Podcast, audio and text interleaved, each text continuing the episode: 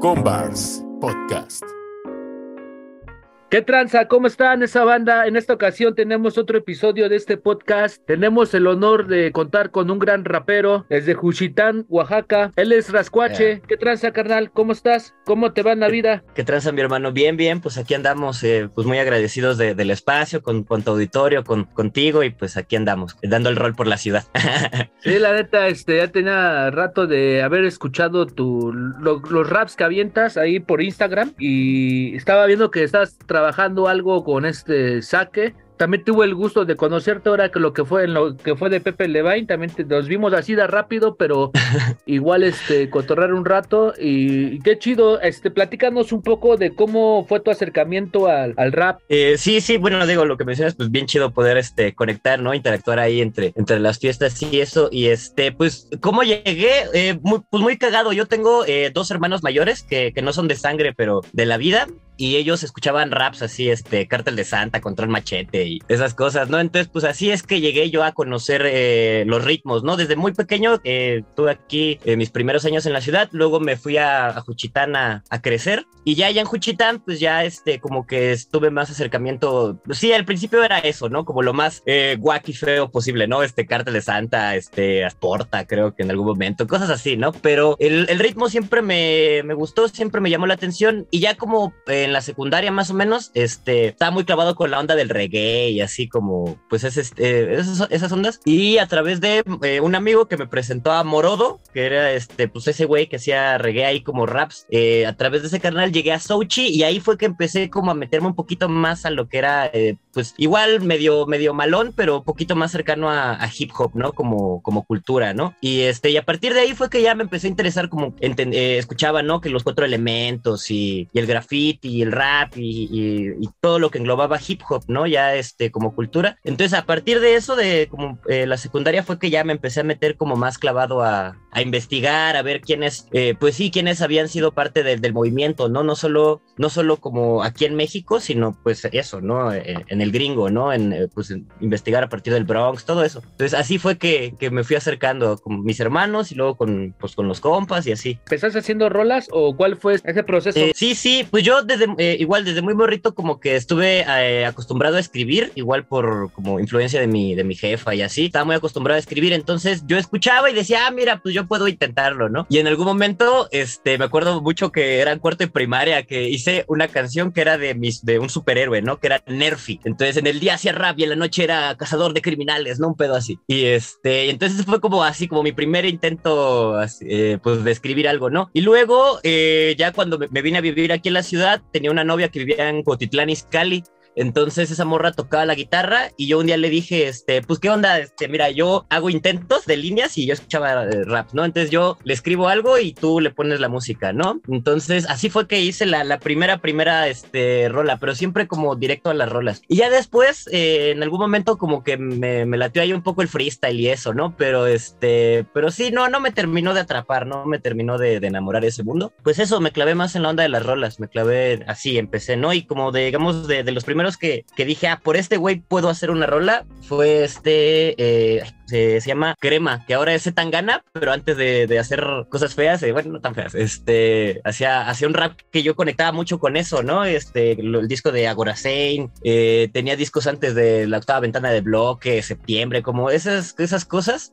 Entonces ahí, a partir de ahí, y como que era alguien cercano a mi edad y eso, entonces dije, ah, pues mira, puedo, puedo empezar por ahí. Y este, y quién más así que yo también dije, es, fueron así, inspiración grande, el este, el, el Sochi también en cuanto a beats, fue como parte importante de, de discernir entre qué tipo de beats quería oír y, y eso, como, y cómo enfocar, eh, pues eso, ¿no? Técnicas. Ok, sí, sí, la neta, ese, esos discos de crema eh, dejaron ahí mucha escuela para mucha gente, ¿no? Y ahorita lo que hace Tangana no es que esté mal, pero como que ya se fue a otro rollo, pero también suena chido, A también otro como lado, que sí. sigue manteniéndose, ¿no? Eh, eh, de lo que al Al- principio. Ajá, sí, sí, alguna esencia. O sea, yo hasta la fecha, pues sigo, sigo siendo este bastante escucha, ¿no? De, del Zetangana, pero sí ya considero que es muy alejado de lo que, de lo que interpreto como hip hop, ¿no? Entonces, sí, sí, pero sí me gusta y, y es bueno, es bueno. Y sí, esa fue como parte de mi escuela eh, liricalmente hablando, ¿no? Ya después, este, igual el mismo, el mismo saque, el mismo este, Pedro P, ahí fue cuando entré, eh, eh, entendí más bien, ¿no? La, la, complejidad técnica que había, o sea, porque, por ejemplo, yo escuchaba rap y entendía la, la musicalidad, flows, ritmos, rimas, etcétera, pero no entendía las diferencias, por ejemplo, entre escuchar un cártel de Santa y un Zetangana, ¿no? Y si hay una enorme diferencia entre composición, música, contenido, este, entonces, a, a partir de saque fue ya que entendí como los, los conceptos técnicos de qué, eh, sí, de cómo llevar a cabo un, mejor rap más, eh, más hip hop, ¿no? Que yo siempre hago esa separación, que hay, hay rap, que es rap, que no necesariamente tiene que ser hip hop, y pues está esa parte, ¿no? Que es más arraigada a la, cultura, que es lo que busco hacer o que me gusta más, ¿no? Sí, e, es que lo que básicamente le hace falta, ¿no? Más a la banda, este, como nutrirse y saber, pero también es que no hay mucha información, porque te pueden decir, te pueden decir, este rap rifa, pero la gente que lo está escuchando, hay veces que ni siquiera sabe ni por qué rifa, o sea, no te sabe desmenuzar bien el por qué, el por qué ese pedo, y tú te, y te vas conforme va la corriente, pero cosas que también es de, exacto de estos cruz como sonido líquido tienen que sí son muy perfeccionistas y saben lo que están haciendo. No nomás riman por rimar así por instinto, porque comprendo mucho lo que tú dices, porque a mí también me pasaba igual de que yo escuchaba rap y me fijaba más en las rimas, pero no sabía el, el, por qué la había clavado así, o que un rap, ¿qué es lo que hace bueno un rap, no? En esos términos, o sea, no, no sabe uno ya cuando vas sumergiéndote y más también importa mucho también el, el, círculo en el que estás porque de alguna manera también te educan musicalmente. Si la banda con la que te juntas no comprende mucho de lo que hay más allá del rap pues no te quedas con los mismos este los de siempre y como que no hay ese avance. Cuando ya te quieres dedicar a, a escribir y todo eso no tú vas a sentir que rifas con una rola muy muy así muy chafa sí.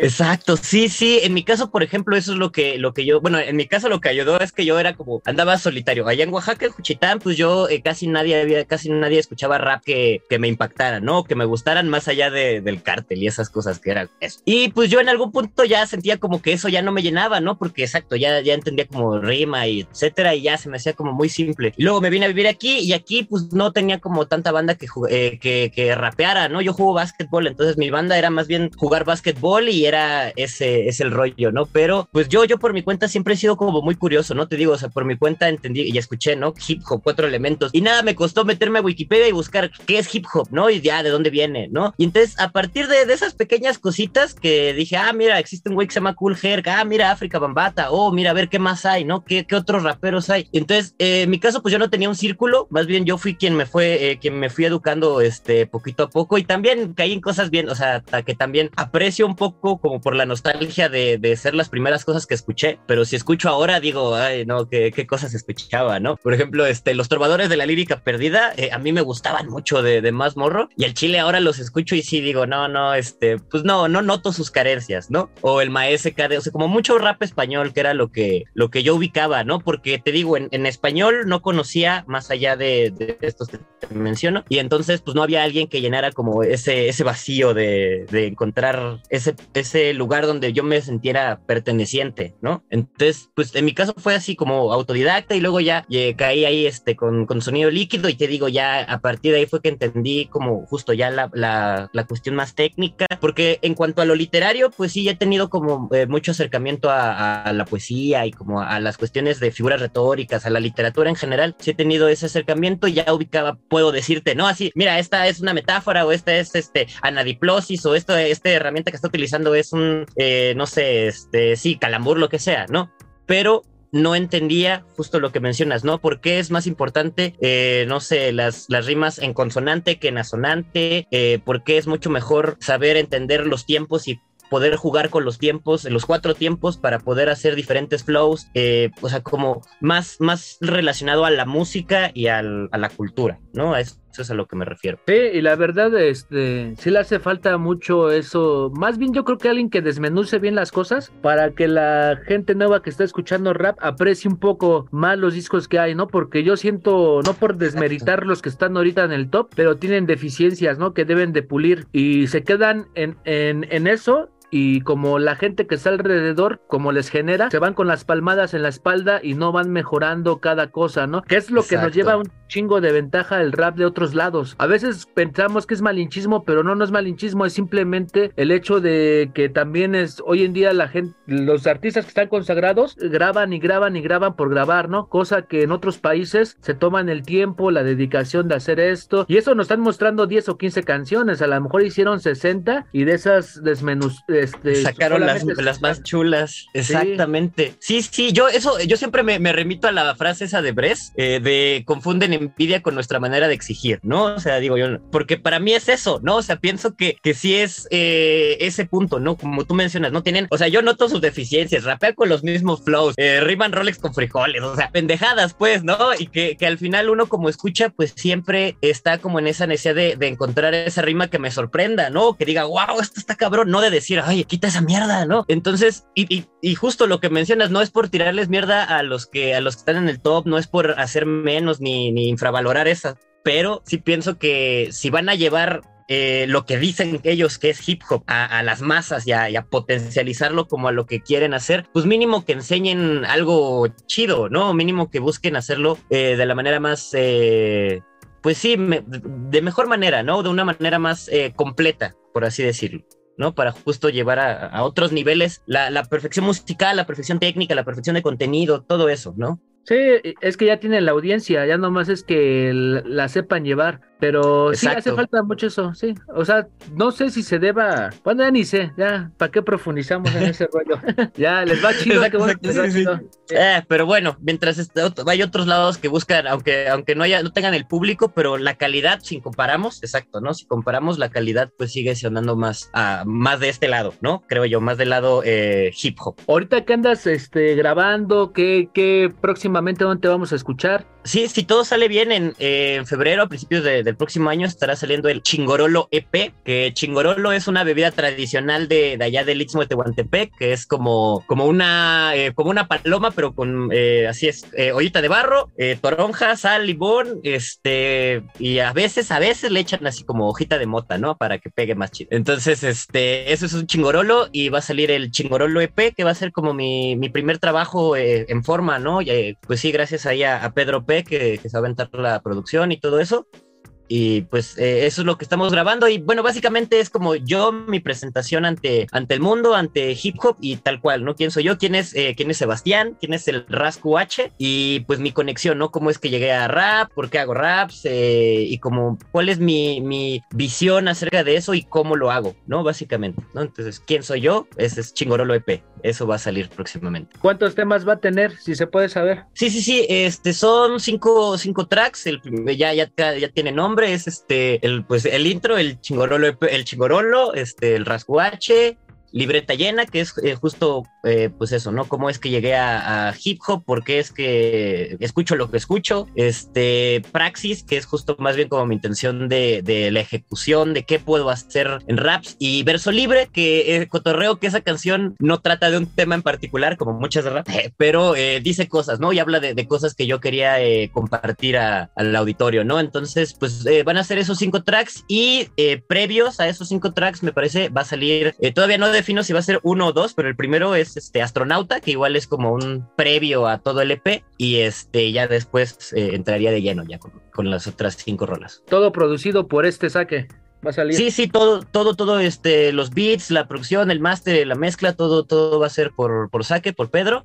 Y pues nada, yo, yo insisto que agradezco mucho eh, ese, el espacio y la oportunidad que, que, que, nos están dando, ¿no? Para poder rifar y sacar algo de, de calidad y, y, bien, ¿no? Que consideremos que esté chido. Sí, esperemos ya tenerlo a, para escucharlo. ¿Va a ser una presentación? ¿Va a haber algún visual o conforme se vaya dando? Sí, pues todo, exacto, todo está en, en planeación. Eh, todavía no hay, eh, hay ciertos lugares contemplados para la presentación. Sí hay como un, un proyecto, sí, sí lo he pensado yo en el sentido de eh, de las fechas, sí, hay toda un, una programación, una candela, candelarización, este, pero también eh, hay, hay, tiempos que no me involucran nada más, que no, que no dependen solo de mí, ¿no? Que también eh, dependen de Pedro y así. Y en realidad, pues como yo no soy una este, prioridad, por así decirlo, en cuanto a las producciones, pues eh, entiendo que, que, hay otras cosas que van a salir antes, entonces por eso también como que ahí vamos, ¿no? Pasito a pasito en, en la organización de todo eso. Ok, sí, para andar al pendiente y estar ahí para cuando salga. ¿Qué otra pasión aparte del rap te gusta? Uy, este, pues bueno, el básquet, el básquet, yo soy así un, clavado también de, de, todo lo que me gusta me clavo, ¿no? Y también del básquet soy esa persona, ¿no? Ahorita sigo, ahorita que estaba empezando la liga, pues ando ahí al pendiente con la liga, este, le voy a los Lakers, aunque pinches Lakers valen madres ahorita. No importa qué año escuches esto, los Lakers valen madres, excepto el 2020. Este, pero bien, bien, soy muy clavado del básquet, igual así como de, soy el chico de las estadísticas, ¿no? Así de tal jugador promedio tantas estadísticas en tal año y así, me gusta mucho eso. Eh, el rap, ¿no? Bueno, obviamente hip hop, eh, apenas me estoy metiendo como la onda del graffiti, así como a investigar, ¿no? ¿Quién es en graffiti aquí en la ciudad? Bueno, aparte de ver así muchos, ¿no? El Cile, o sea, los que ya son más conocidos, ¿no? Pero este, también como en eso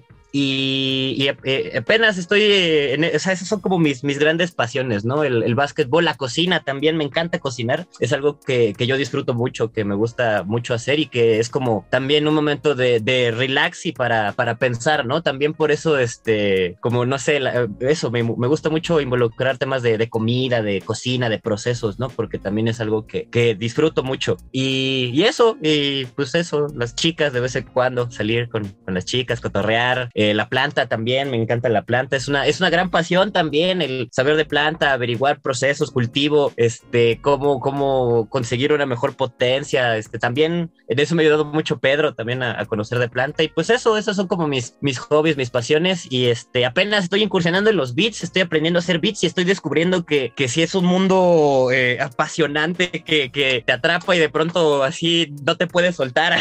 o sea, soy igual, estoy en, en, lo más básico de lo básico, pero este, la idea de recolectar sonidos, encontrar cada vez eh, más música, más sonidos y de la música que ya conoces, eh, diferentes elementos que tú dices, órale, esto no le había prestado atención, o mira, esto lo puedo rescatar para algo, o, pensar en qué, qué, puedo hacer con, con un sample que, que, te encuentras por ahí, no sé, ¿no? Como que ese tipo de cosas también se ha estado convirtiendo en una cosa bastante apasionante, ¿no? Sí, apasionante. Sí, la neta, eso de de ser beatmaker también tiene su labor. Y como dices, también es una obra de arte, ¿no? Porque cada cosa está colocada. Cuando ya te vas afinando un poco el oído, ya escuchas cada beat que le ponen. yo creo que es cuando uno aprecia más, lo escucha y dices, ah, por eso es un buen beat. Lo mismo que decíamos de los raps. Exacto. Hay veces que no hay este una como alguien que te diga el por qué un beat es bueno, ¿no? O sea, qué características debe de tener. Y creo que al momento de escucharlo y ya cuando andas metido en eso, como que ya aprecias más el trabajo, ¿no? La labor que hay detrás. ¿Qué, qué beatmakers este, miras o te gusta su trabajo? Eh, así, el, primerito, primerito, este, Eric Servo, que es así que igual cotorreo, ¿no? De quién no enganchó, este, igual dice el Bres, ¿no? ¿Quién no enganchó Dila y Eric Sermon? Porque sí, o sea, yo, yo pienso así que si no conozco a, o sea, más bien, si conozco a alguien que no sabe nada de hip y le tengo que poner un beat que yo, Sebastián Rascuache, sienta que es hip hop, le pondría uno de Eric Sermon, ¿no? Por ejemplo, el de, el de Welcome me gusta mucho, el de Music también, el de React, o sea, como Eric Sermon, el de It's That Hit, ese, ese beat es mi favorito, creo que de, de Eric Sermon, ¿no? Eh, de ahí, en, en, español, Sochi, insisto que sus raps no, no son así, wow, de mi agrado, ni, ni super wow, pero sus beats pienso que suenan bien hasta, o sea, 20 años después y, y suenan bastante bien y suenan, eh, pues, como con la precariedad técnica de ese entonces, pero me gusta, ¿no? Me gusta como esa atmósfera. Eh, también en, español el granuja, eh, últimamente he escuchado muchos beats del granuja, también me gusta como esa atmósfera como oscura, ¿no? Así muchas trompetas, mucho piano, me gusta esa atmósfera como que genera. Eh, Mugre,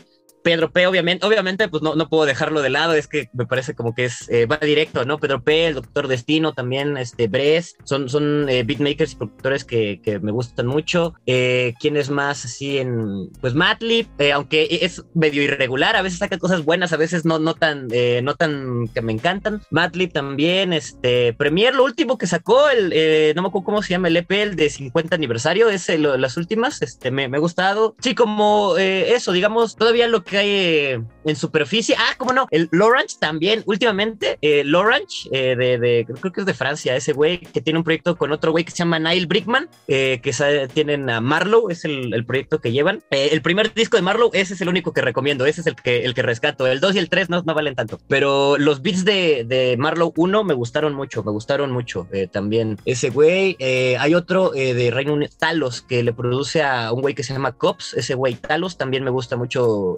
esos beats como, como eh, atmósfera así, como de, depresiva, no sé por qué, si, si yo no soy así, ¿no? Yo soy así todo medio happy son, pero me gusta esa atmósfera para los beats, ¿no? Como así como lo oscuro. Esos son los que, los que me gustan, los que escucho, los que sí, este, traigo como mucho así eh, sonando. ¿Quién más? Este, ay, el que le produce a SFDK, este, Acción Sánchez también. Me gusta, me gustan sus beats de, de ese güey, sí, como, como de ese lado. Sí, la neta, sí, como que van creando atmósferas. Es lo chido de los beatmakers, ¿no? Que te vas también adentrando y también, como lo mencionabas hace rato, es un mundo aparte. Está dentro de lo mismo del rap, pero es un mundo aparte, ¿no? Ahí, ahí oh, se mueven por otros lados los hilos ahí, ¿no? Sí, sí, este casi cosas bien locas. Ah, también Large Professor, me gusta, me gusta mucho los beats de, de Large Professor, ¿no? Este, sí, sí, o sea, y, está bien loco, pues, esa, eh, la cuestión del digging, ¿no? El, ir buscando, adentrándote más. O sea, yo insisto, apenas llevo tres bits hechos, ¿no? Pero este, pero ya es una cosa que digo, órale, me, me quiero hacer más y cada vez más y eso, ¿no? Está, está bastante, bastante chido. ¿Cuál es tu comida favorita? Eh, las tlayudas, mi hermano. Yo represento Oaxaca 100%, represento Oaxaca y específicamente el Istmo de Tehuantepec, que, que es una región específica de todo el estado. Y ahí las tlayudas se hacen de manera diferente a las que se conocen en la capital, sea, hablando aquí en la ciudad y la capital de Oaxaca, ¿no? Las tlayudas ismeñas son este, como quesadillotas, por así decirlo. O sea, en, vez de que la tortilla vaya extendida, va doblada, igual asiento, quesillo, eh, eh, eh, ¿cómo se llama? Cecina, este, chorizo, y ya se dobla y ya. Esta es mi comida así favorita que yo digo, eh, si hay un momento en que solo me dan a escoger la última comida de mi vida, una tlayuda, eso, eso es lo que pediría. Sí, porque las de aquí ya son una adaptación, ¿no? Esa de como tostada azul con nopales y queso. Es que las conocemos igual acá, pero Ajá, ya eso, nada que ver. sí, es una adaptación, ¿no? Porque uno se va sobre eso, ¿no? Uno que, bueno, aquí es del, de la ciudad, piensa que eso es, y la neta es algo distinto. Yo eh, tuve la oportunidad de probarlas en otro lado. Creo que le meten tasajo, ¿no? ¿Tasajo? Sí, eso en, Valles Centrales, sí, en Valles Centrales es muy, muy clásico el tasajo. Ahí en Juchitán, en la asesina o así como. Sí, no sé cuál es la diferencia exacta, pero sí. Ahí para que la banda las pruebe y vaya, Exacto. tenga la oportunidad. Eh, sí, dense, dense ahí en, unas tlayudas, unas buenas tlayudas. Aquí en, en, la Ciudad de México preparan unas muy buenas en Tlatelolco, en el, este, en el recinto Macario Matus, ahí. La banda que sepa ahí de Tlatelolco, no me acuerdo qué edificio es, pero este, ahí preparan las, las tlayudas oficiales eh, ismeñas en la ciudad, ahí son ahí para que le caiga a la banda. Eh, recomiéndanos una canción que tú consideres que todo el mundo debería de escuchar. Que todo el mundo debería escuchar, de, de rap o en general. Eh, ok, eh, bueno, si me voy a dar dos de así que a mí me gusta mucho y que yo creo que todo el mundo debería escuchar es la de Music de, de Eric Sermon, así es like music to, relax my mind and I can be free, ¿no? O sea, para empezar ahí yo creo que esa, eh, esa y ya como, como personal que a mí me gustaría que todo el mundo escuchara, The Set de, de los Roots, ah, también los Roots me gustan mucho, este, de Set eh, que tienen con Cody Chestnuts. Esa, esa rola me gusta mucho. Esa es como para, eh, para mí un, gran acercamiento ya como, como más a, hip hop de parte de mis hermanas. Es así de sangre. este, ellas me, trajeron eh, a los roots y así. Entonces, ellos también. Esa The Set con Cody Chestnuts y Music de, Eric Sermon. Ok, ahí para que la, la banda le vaya a dar oreja.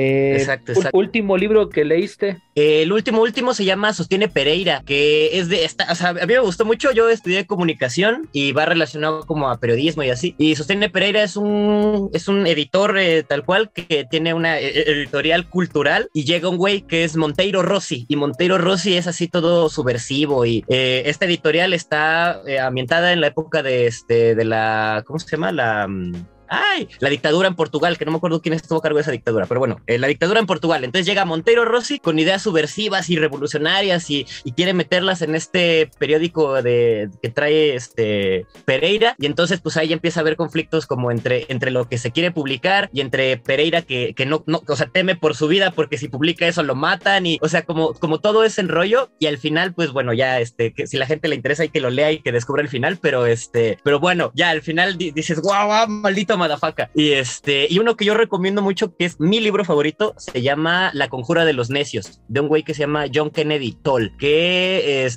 ese libro es su primer y único libro. Ese güey murió y antes de, o sea, murió y su mamá encontró ese libro entre sus cachivaches, lo leyó y le dijo, no manches, está bien chido, vamos a publicarlo, ¿no? Y buscó editoriales y se publicó. Y ese libro también me encanta porque cotorreo que trata de la vida, es decir, no trata de nada, o parece en apariencia que no trata de nada, es el personaje y, o sea, nuestro protagonista protagonista que es Ignatius J. Reilly y alrededor un montón de más personajes y es como la cotidianidad de su vida, tal cual, que hacen en su vida diaria, pero los eventos de su vida diaria van teniendo relación entre los demás eventos y al final cuando llegas al, clímax, cuando llegas al final final de, todo el libro, explota y dices, no mames, ¿cómo, cómo no lo vi venir? ¿Cómo, o sea, cómo es que esto pasó? Y, y todo el tiempo lo van desarrollando sin que te des cuenta. Entonces es un gran libro, es mi libro favorito, solo que hay que tenerle paciencia porque, porque si es un poco de que no pasa nada, o sea, lo vas leyendo, lo vas leyendo y parece que no pasa nada, pero cuando llegas a la conclusión todo tiene sentido y dices, ¡ah! ¡No mames! ¡A huevo! Qué bueno que, que, me lo di.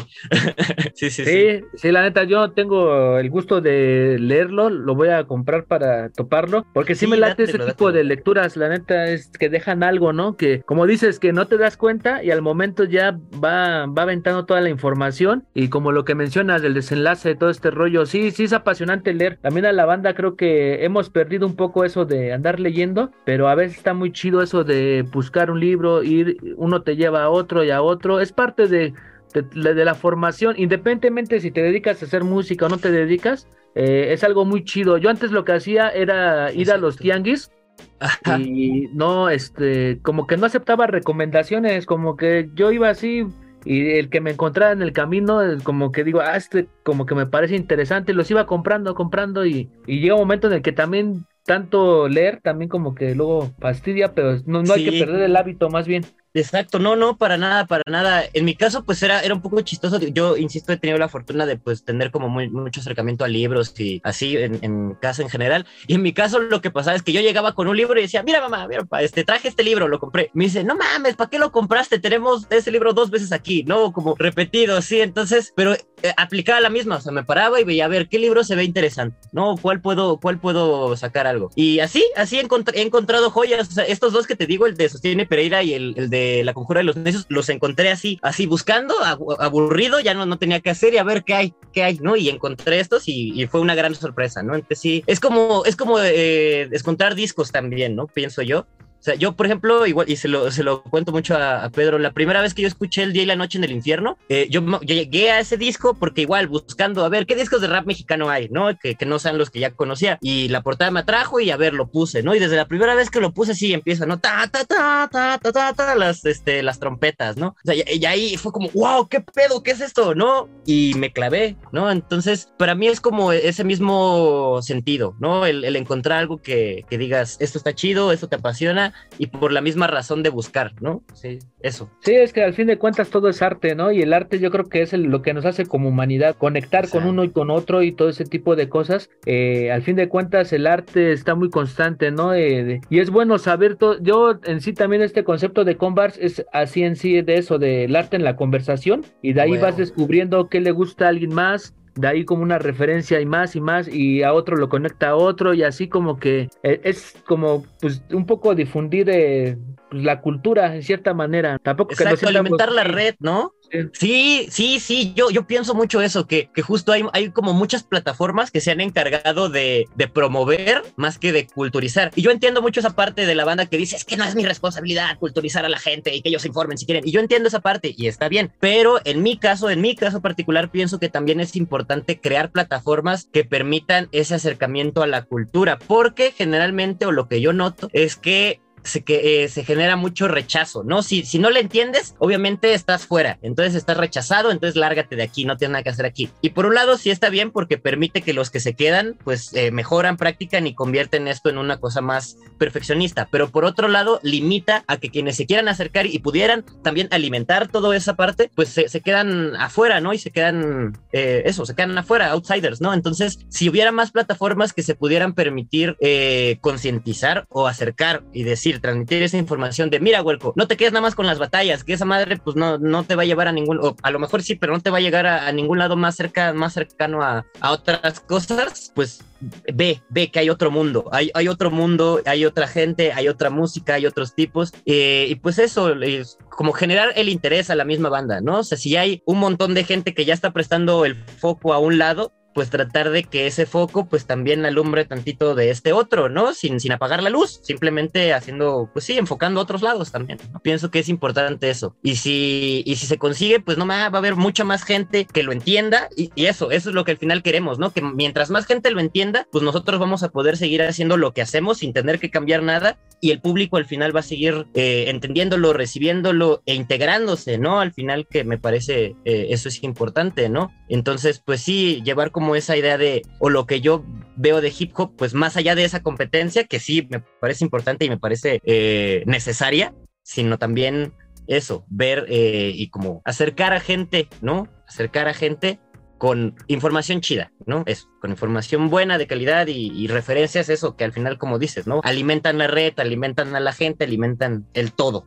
Sí, y aparte es parte muy de los inicios del hip hop, ¿no? El, el hecho de competir, pero Sí, o sea, competir, buscar ese, esa manera de ir progresando más que nada, ¿no? O sea, porque a lo mejor no compites contra alguien en general, pero contra ti mismo, ¿no? Contra una versión, otra versión, otro disco más, este, vas grabando una canción, la siguiente te sale mejor y así va subiendo, va subiendo, ¿no? O sea, es una competencia con uno mismo y ya después los resultados de los números con otros artistas, con todo ese pedo, pues ya es algo más como ya ya dentro de la misma escena, ¿no? Pero a la gente que está muy apasionada de ese pedo, yo creo que es lo que menos le importa, ¿no? O sea, el es ir trascendiendo.